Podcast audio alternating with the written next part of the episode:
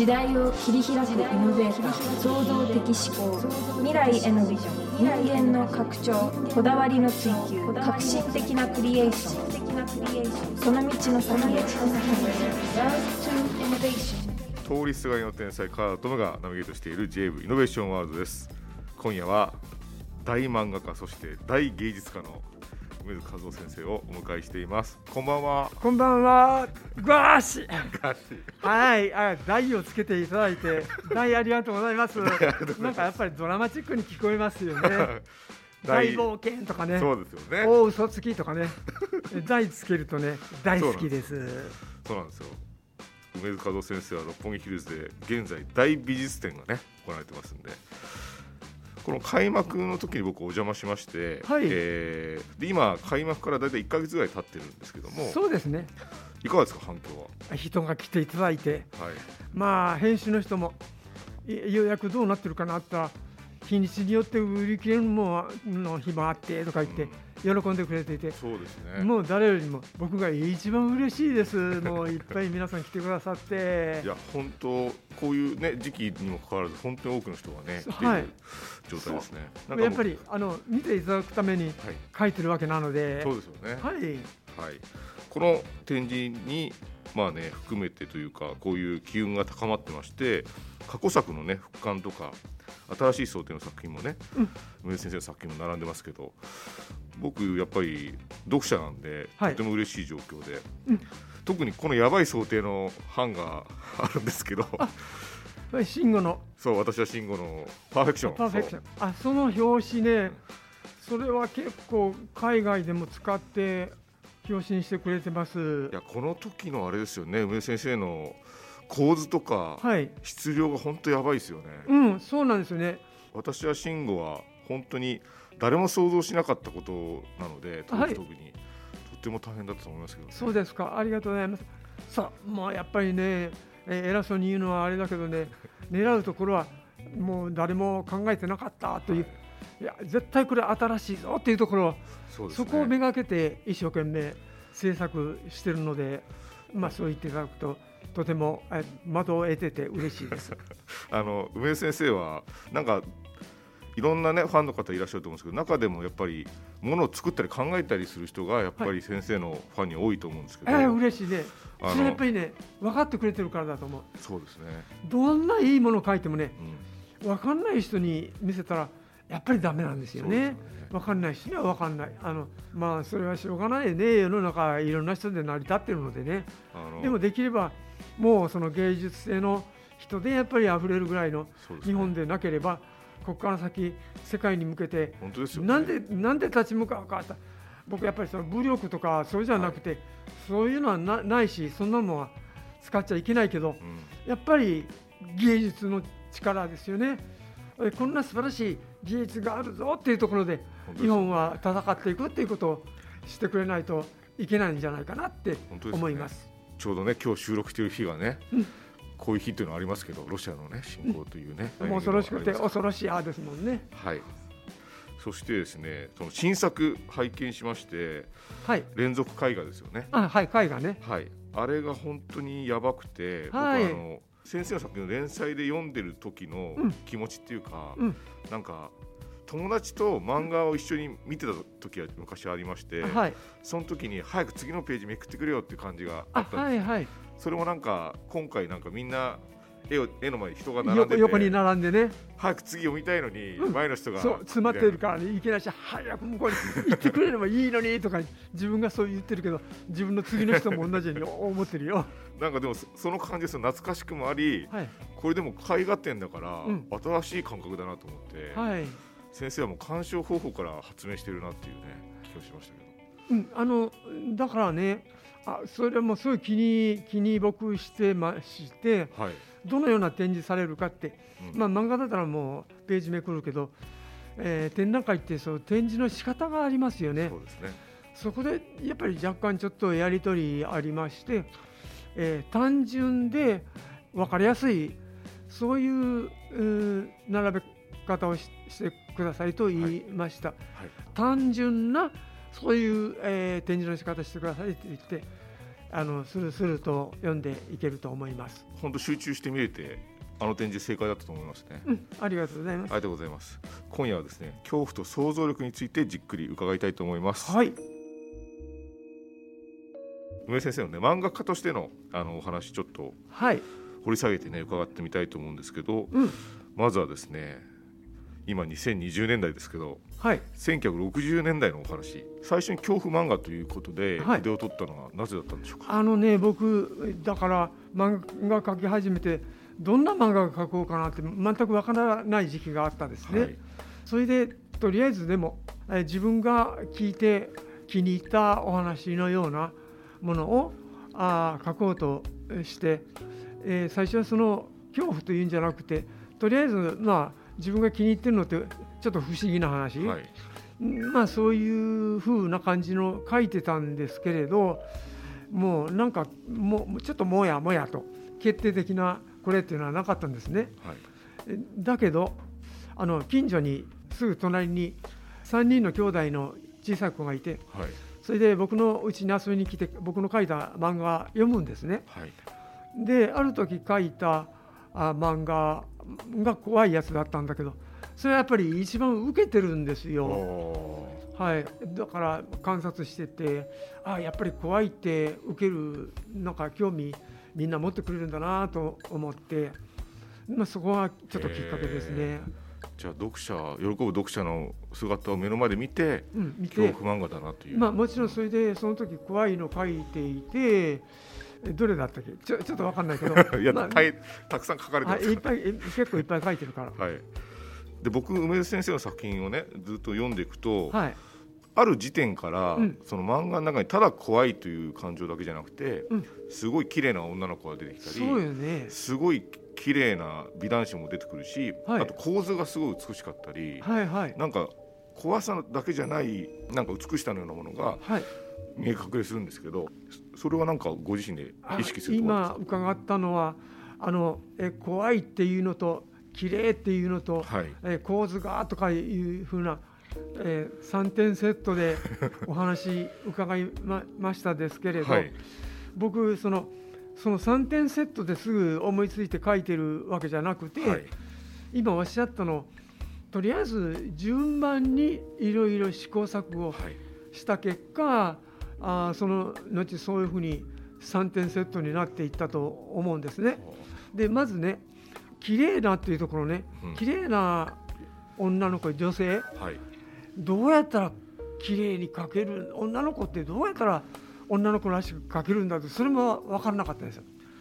それもやっぱりあのあっち参考にしてこっち参考にして描いてるんだけどね自分で描いてすって可愛いんだか綺麗だか分かんないんですけどもねだから美しいとか可愛いっていうことをあ掴み取るまでも相当時間かかりました。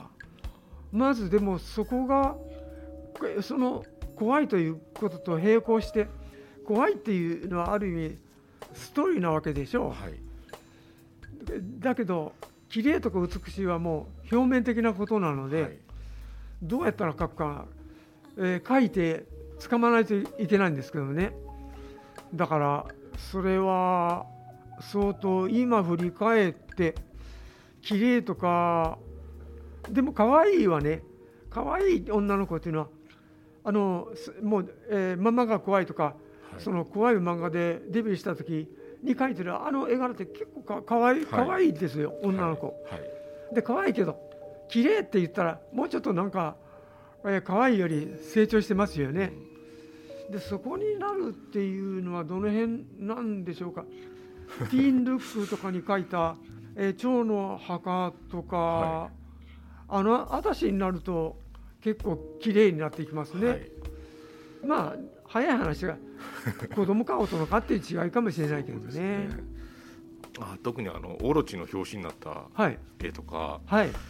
何十年も前に描かれた人なのにうん。いまだにうん新しいんですよいやもう今だねと言いますか今やっとはい。ヨーロッパで出始めてるんですもん。よオロチが。オロチが、うん。はい。もうだからフランスとかあスペインとかうん。分厚い本本で。で結構だから今見ても絵柄があ負けてないですね。負けてないですね。もう結構自分では気がついてないけど結構いい線、えーまでこう来てたという感じでとてもいい線だと思います。はい、あのヨーロッパでもはい。出回ってるけど負けてません。そうですね。はい、はい。そしてですね、梅先生はあの怖いさの中でも、うん、絵でギャーっていう怖さっていうよりは、うん内面の怖さもどそうこかあってですよね。そこはあれですか？梅先生にとって怖いものというのが多分ご自身の中でもね、いろいろ試行錯誤されたと思うんですけど、うん、やっぱ内面の怖さって一番うん、怖いですか、な内面のあのえー考え違いによってというか、考えの深さというか読み違いというか、うん。そういう目に見えないはい。怖さってやはりそれは絵で描くのにはなかなか難しいところがはい。あるので、それはそれでその分野として置いといて、えープラスさっきおっしゃったその見てキャーとかギャーとかいう見た目の怖さ。はい。でこれはやっぱり大事なんですよね。はい。あの見た目で怖いっていうのを描かないとやはり絵的にあ怖い段階までこう盛り上げていいいけいけないその内面的な怖さはそれはあ質が高いかもしれないけどそれだけじゃちょっとなんかフラストレーションがたまるような怖さになっちゃうのでで怖さってやっぱり条件がいろいろあってねはい。今言った2つっていうのは、まあ、その見見た目怖い内面怖い必要なんだけどもう一つ大事なのはね行動がお行いその動作。行動が怖い。行動怖い。こここがこれも大事。何かすることがおおぞましければおぞましいほど怖いんですねでここを揃えるとまあ三拍子揃ったということになるのかもしれないですけどもね。でも見た目っていうのはねある意味絵画にやっぱり一番近いのではい。もう絵絵ですのでね。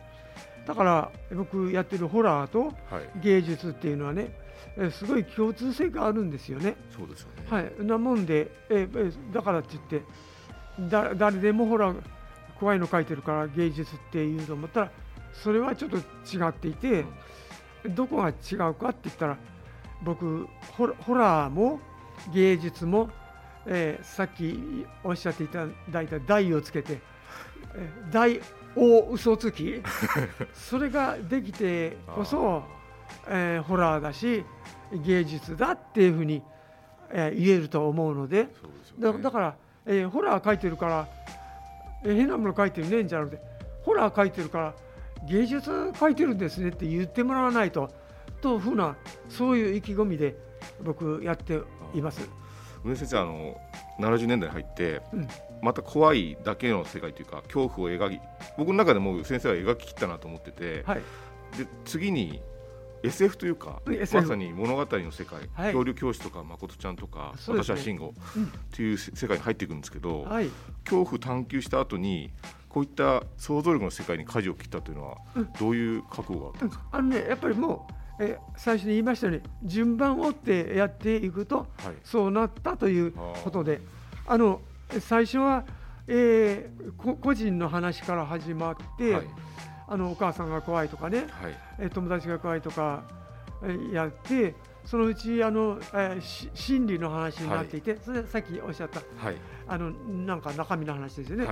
はいでやってるうちにあの人数が増えてくるとあのそれは社会性。はい。はい。あの社会性の怖さだから表裏教室なんかある意味ええー子供だけど、はい。えー社会性を持った怖さということで。でそうやっていくと今度はじゃああの何が怖いかって言ったら見えないものが怖いってまだ残ってるなではい。見えないというかわからないもの、うんわからないものがやっぱりやっぱりこれこれが最後に出てくる怖さかな。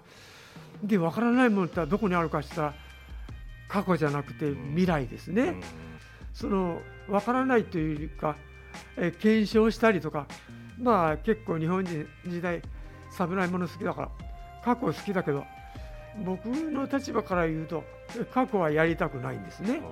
ええ、そんなもう終わっちゃったものからな何にもその、えー未知のものって引き出せないだろう、まあ、い一石の中にこんな変変な絵がありましたとか、えー今今にない物質がありましたとか、あるけど、えー大まかに言ってえーわからないものっていうのはやっぱり未来にしかないのででやっぱり未来のお話になっていきました。そうなんですよね。お分かりいただけて わわかりました梅先生の中でね、はい。あのそういう順番がやっぱりあったんだなそう順番順番。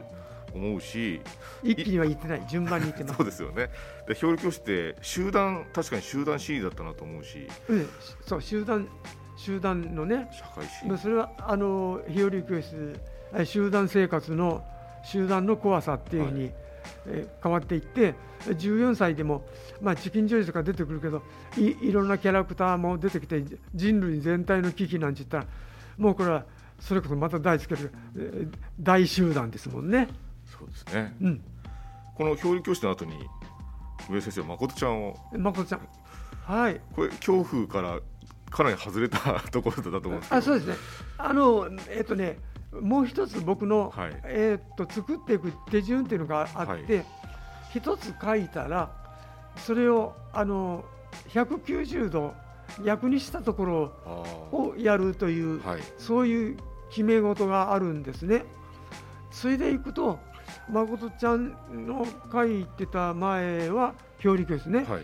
だから日和教室でシリアスやっていて今度はそれをひっくり返してもう、えー能天気な、えーあか明るくて抜けてしまう、えーそういうのにしようと。単純にそのね反対をのことをやるっていうのが僕の中では一つの定義になってるんです。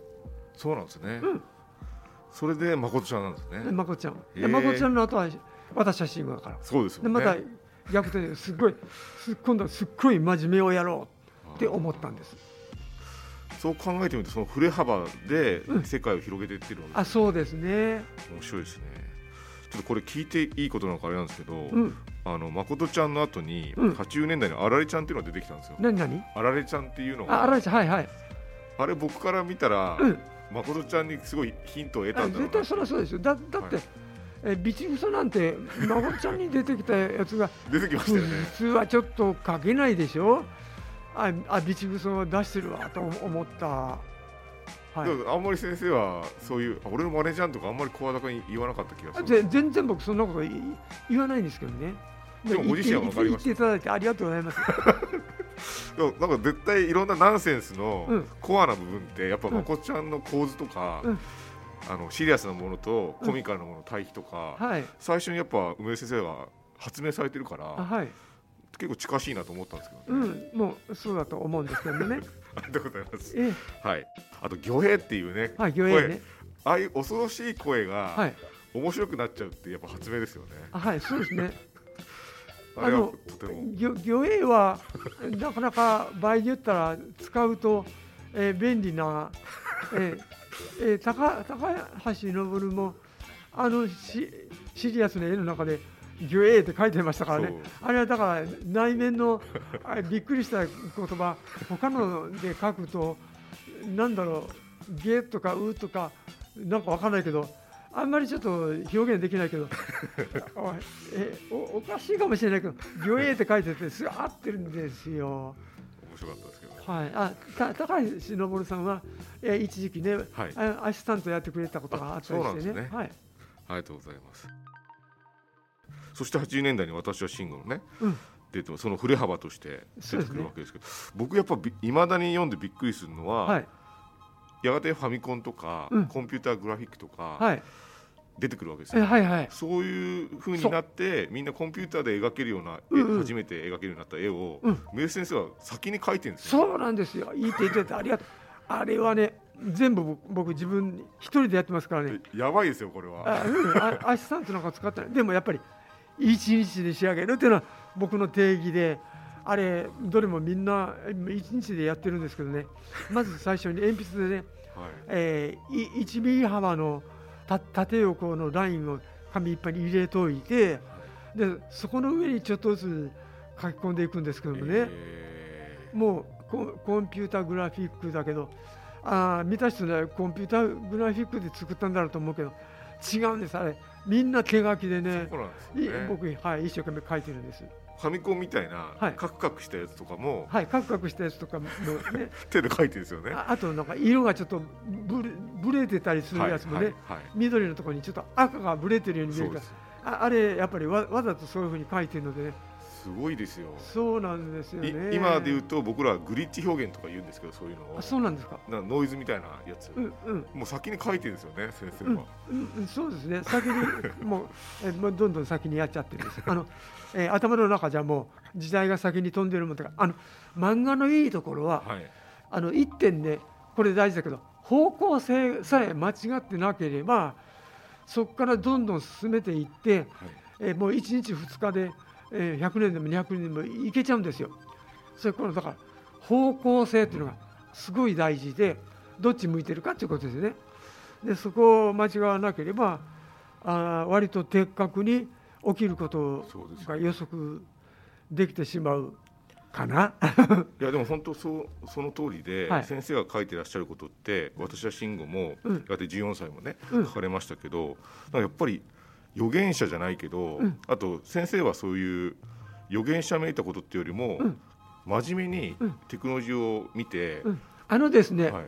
あのよ予言的というよりか人間はえ人間の未来をこうありたいと思ってはいその方向にやってるだけなのではいでそれはだから、えーどっちみちそういうふうになっていくんですけどでぼ僕がそれを個人の立場としてなんでそういうことが分かるかって言ったら僕だってそのうちの一人ですからね僕にの中にだってその未来に向けてえーどう進んでいくかっていうそういう仕組みの一部がやっぱりあるみたいなんですね。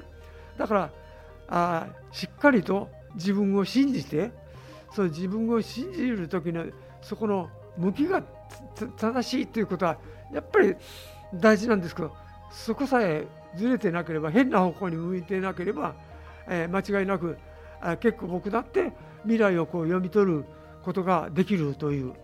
そういうまあ証明だったかもしれない。そうなんですよね、うんあの14歳は27年前に書かれてるんですけど、うん。今まさにうん。あそこで描かれてたようなことがうん。本当になってきてます、あの宇宙開発とか、うん。人工肉とか、本当にね。やばいですね。そうもうやっぱりそれはねもうその時点でちょっと僕もの中では気になるようなことはあったわけですよね。はい。だから食べ物だってもあの食糧難になってくるだろうもあるし、はい。もう一つには動物をこう殺して食べるっていう罪悪感もはい。やっぱりみんなそれはあると思ったんですね。はい。そしたらそういうあのい一部分だけを増殖させて、えーそこに脳も何にもなくて単純にタンパク質として成長させたのを食べればその罪悪感気にせずにうん食べれるなとか、まあ、そんなこととかもいろいろ考えたんですよ。それでそういうのを培養してたらそのはずなのに 目目玉とか脳みそとかあるのが出てきて「えー」とかなっちゃうんだけどその「えー」とか「あー」とかっていうのが出てこなければおは出てくるくるからお話が面白いんですよね。ありがとうございます。そうなんですよね。はい、僕14歳本当にショックで僕27年前見た時に連載、僕先生の作品連載で読めた唯一の作品なんですけど、うん、もうびっくりしちゃってありがとうございます。当時本当、うん。14歳の内容を理解している人僕の周りにいなかったですね。うん、で僕はあそうよね。いないなかった。あの先のことだしでも僕はやっぱり人間の周辺にある恐ろしさをはい。追求されてるし、はい。一方でなんか逆のうん矢印としての、ね、ナンセンスというか、うん。面白さうん。はちゃんと14歳の中に全部入ってて、ああのねなんかね僕、えーうんと怖い怖い状況の中だってもねやっぱりお話として怖いのを読んだりとかねはい。えー逆に、えー笑うのを読んだりとかねすると思うんです。あのもうめちゃめちゃ現実がもう、えースリルサスペンスでもうどうなるか分かんないって言っててもやっぱりあの怖いお話とか、えー読みたいという気があって、はい。えなんかどっかでそのうまく、えー発散というか、えー感情を、えーコントロールする仕組みになっているのでえ怖い状態にあるから怖いのはいけないというようなもんでもなさそうな気が僕すごいそうですよね。はいしてる。怖い中でえ朗らかな笑うものって言ったって逆に笑えなかったりするもんね。そそれだったらね怖い中でもこ怖いの方がまあ素直なんですね。明るいものをあ読んだりするかそれともそれと同じような怖い恐ろしい話を読むか。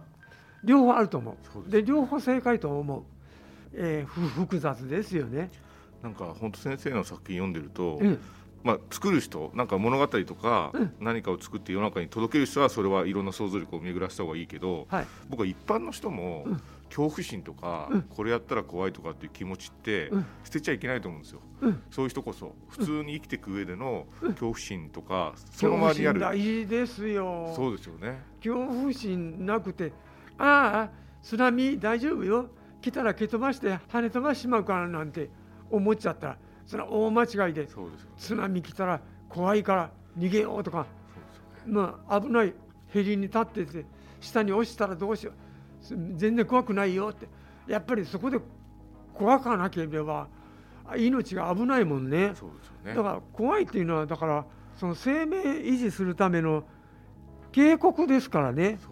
はい、それが自然に自分の中で持ってないといけなくて、えー怖いがいけないなんて言ってそれを消しちゃったらそれはす。すぐさま危ない状状況に自分がえー立たされてしまうことになるのでそれはえー大変気をつけて、えー怖さを自分でも上手に、えーバカにせずに、本当ですはい、上手にあの扱うようにしてもらいたいと思います。ありがとうございます、うんちょうどこの放送が3月11日ということもありまして、はい正しく怖がって、うん。変な怖がり方もあるじゃないですか。変な折り方してくる人もいるけど、うん。ちゃんと正しく怖がるのって本当に大事だなっていうね、あのね怖いっていうのはね本当に警告なわけだからそれはどっかであー怖いって思う感覚をやっぱり実感しとかないとあのどれが怖いんだか怖くないんだかっていうのは分からなくなるんだけどだけど現実であんまりその実験は